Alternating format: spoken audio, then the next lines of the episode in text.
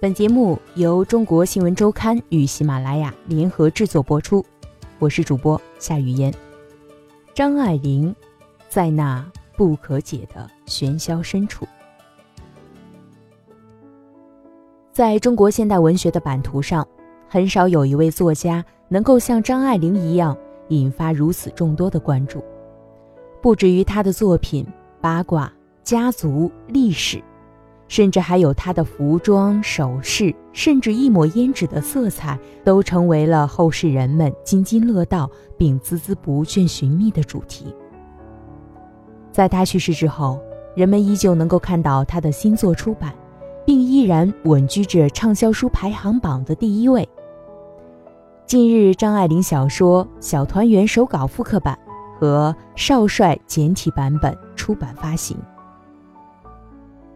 至此，张爱玲的所有小说都已经面世，而她的传奇仍然余烬闪烁。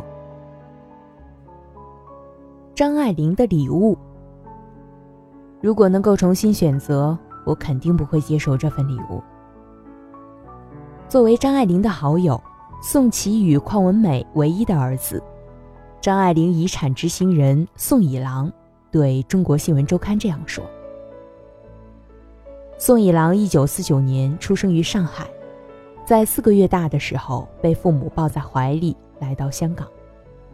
十八岁时离港赴美，并留在那里生活了三十年。虽然宋以郎的父母分别毕业自燕京大学比较文学专业与上海圣约翰大学文学系，但宋以郎却一直从事着一份与文学毫无关系的工作。他拥有统计学博士学位，并且曾在全球第二大统计公司担任顾问职务。宋以郎小时候见过张爱玲，但印象不深。彼时的他对家中出现的这个高高瘦瘦、戴着眼镜、与父母用上海话交流的女人并没有什么兴趣，只是偶尔抱怨着：“她一来就占据了我的卧室，我就只好。”到客厅当厅长。二零零三年，为照顾生病中风的母亲，宋以郎回到香港。二零零七年，邝文美去世，宋以郎正式开始接管张爱玲这份通过父母遗留给自己的礼物。宋以郎的名字从此与张爱玲紧紧联系在一起。但宋以郎并不承认自己是研究张爱玲的专家。我这么多年做的东西，算不上什么研究，我只不过是对解决问题这种事情有兴趣，不止张爱玲的问题，任何事情都可以。解决问题是宋以郎面对张爱玲遗产的态度。在每次决定一本书稿是否出版之前。宋以郎都会进行数次严谨又专业的统计学分析。他首先从自己家族内部的资料着手，在父母与张爱玲长达九十多万字、浩如烟海的通信来往中，摘取出与此文稿相关的内容，并由此一步步判断出作者对于他的态度以及重要程度，然后再将统计内容从家族内部延展到网络。以及社会各类相关人等中去，并最终得出相对精准的数据分析。说来说去，对我来说，其实都是数字的问题。宋一郎这样总结自己的张爱玲研究：从出版第一部张爱玲遗作《重返边城》开始，在接管遗产的六年内，宋一郎又整理出版了《小团圆》《异乡记》。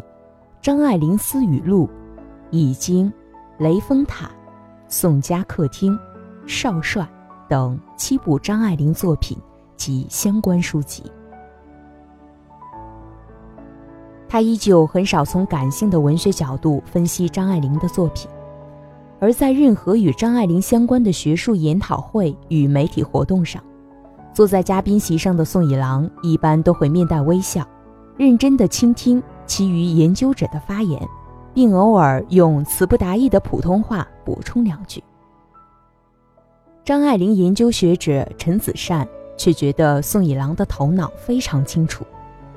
按照陈子善的讲述，宋以郎几乎收集了市面上能看到的所有张爱玲传记，并且他看待问题的角度异于常人。比如，大家都说张爱玲的少帅是写西安事变的，但宋以郎所感兴趣的点是，这种看法究竟是谁第一个提出来？然后他会去调查研究。陈子善说。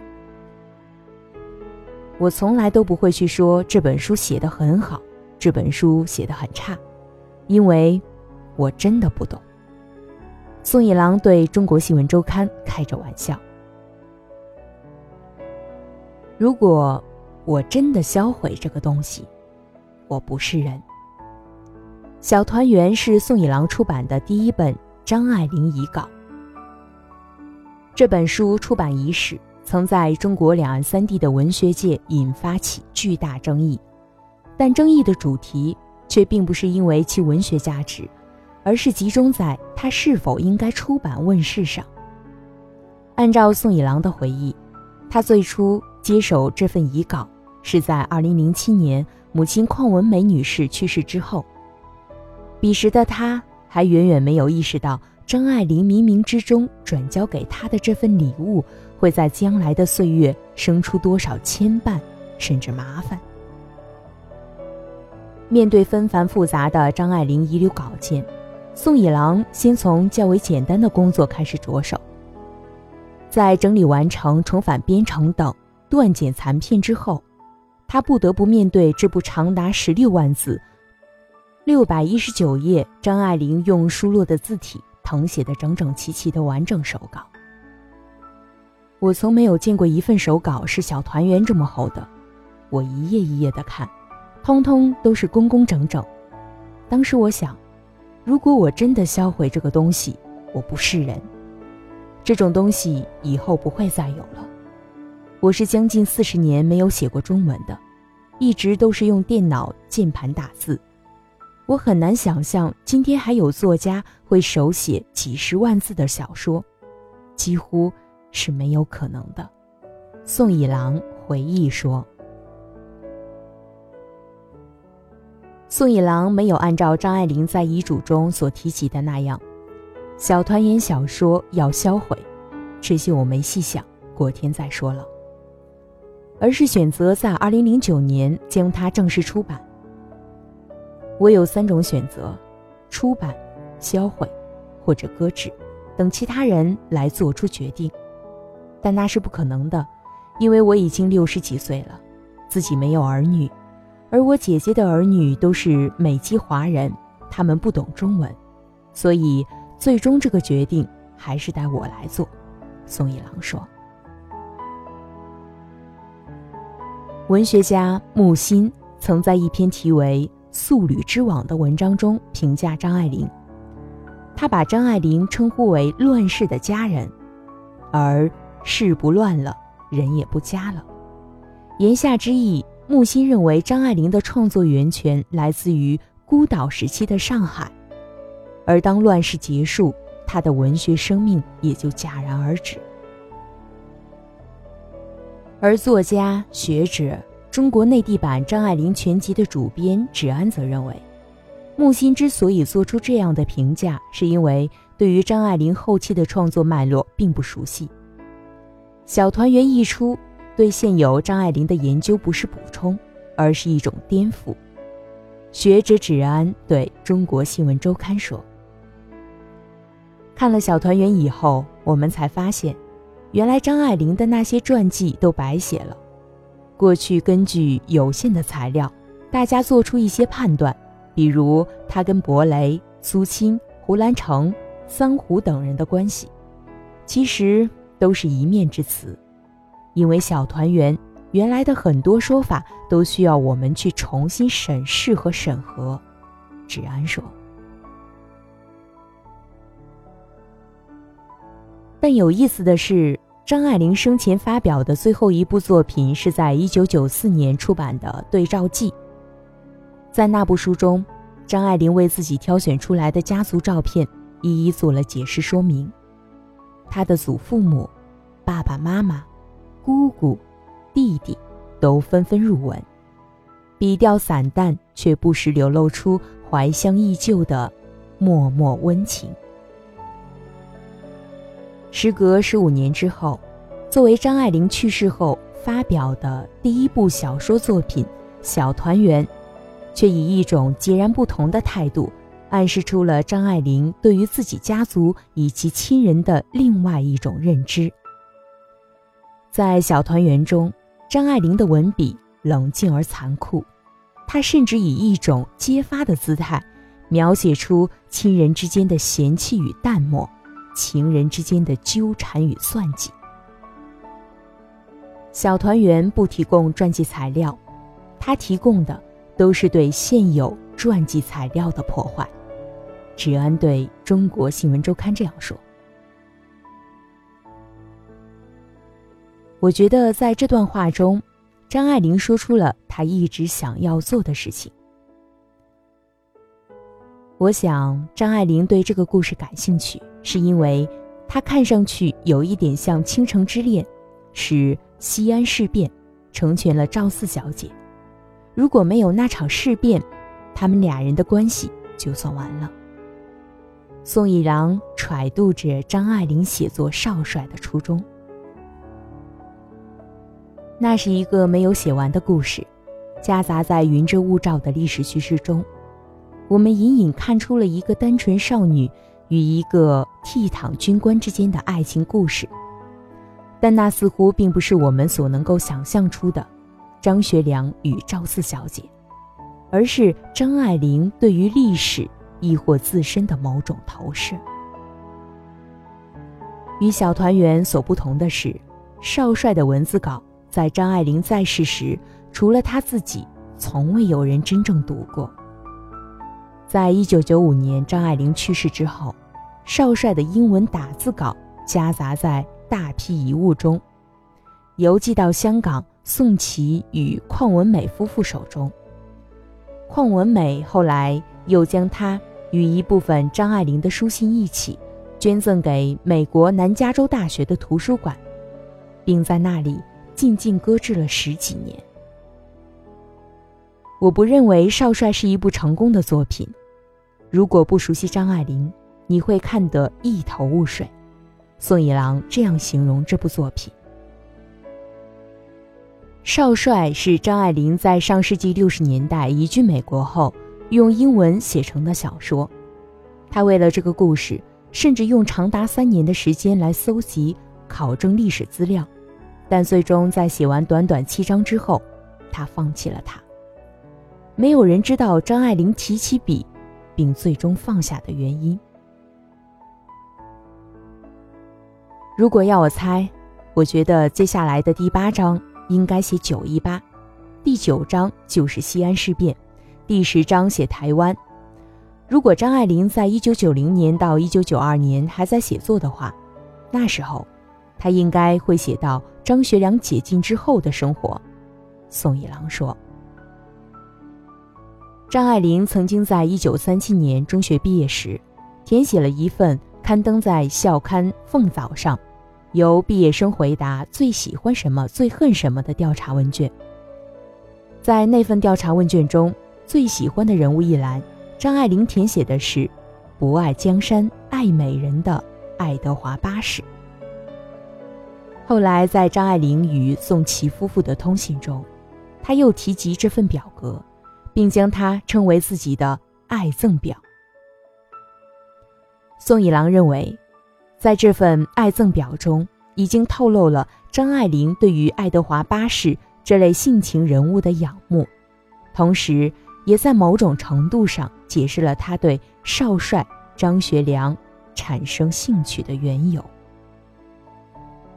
在张爱玲的眼中，张学良和赵四小姐似乎将浪漫爱情。看得比国家大事都更重要，所以少帅其实是一个爱情故事，延续着他投射在爱德华八世身上的少女幻想。宋一郎说：“哲安则认为，张爱玲也许是在少帅的身上看到历史和时代变换的缩影。张爱玲是在上世纪六十年代开始动笔写这个发生在距离她写作时四十年前的故事。如果之前有人写他，一定会写成一个张恨水是鸳鸯蝴蝶的小说。但时隔四十年之后，一切事情尘埃落定，只剩下一对老人，他们还活着，但世界已经把他们遗忘了。治安猜测，正是这样的时代沧桑感，引发了张爱玲的兴趣。美国作家塞林格曾经在他的小说《麦田里的守望者》中。借着主人公之口，戏谑着提出了一个关于读者与作者之间关系的问题。有些作家，你读完他的书会想打电话和他聊聊；而有些作家，你觉得他的书也不错，但绝不会想和他成为朋友。而中国学者钱钟书也曾提到过类似的话题：假如你吃了个鸡蛋觉得不错，何必认识？那个下蛋的母鸡呢？但对于张爱玲来说，她可能是整个华语文学界拥有粉丝最多的作家。即便在上世纪她隐居美国之时，也有记者不远万里找到她居住的寓所，求见不得后，通过检视张爱玲丢弃的垃圾，最后复验出了一篇长达万字、题为《华丽园》。我的邻居张爱玲的文字报道。假如张爱玲还活着，以她的性格，她一定不会有兴趣与读者和研究者做朋友。芷安和陈子善都这么认为。芷安甚至还举了一个张爱玲游览台湾的例子。在《重返边城》中，张爱玲全文只提到过一个在台湾期间。陪同她游览的朋友的名字，是画家席德进，而在花莲与他最熟悉亲密的王真和却只字未提，甚至后来王真和去美国，张爱玲也并没有见他。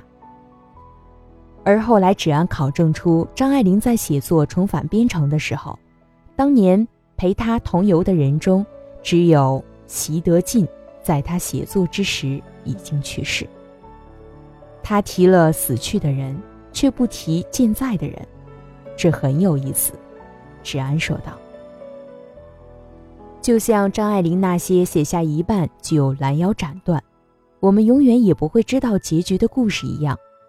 隔着重重似是而非的往事资料，我们也永远看不清这位中国现代拥有最多话题的女作家真正的模样。但换一种角度。”正如同张爱玲在散文《禁渔录》所写的那样，我没有写历史的志愿，也没有资格评论史家应持何种态度。可是私下里总希望他们多说点不相干的话。现实这样东西是没有系统的，像七八个话匣子同时开唱，各唱各的，打成一片混沌，在那不可解的喧嚣中。偶然也有倾城的，使人心酸眼亮的一刹那，听得出音乐的调子，但立刻又被重重黑暗拥上来，淹没了那点了解。我觉得在这段话中，张爱玲说出了她一直想要做的事情。宋一郎说：“今天的内容就和大家分享到这里。”想要了解更多内容，可以关注《中国新闻周刊》微信公众号。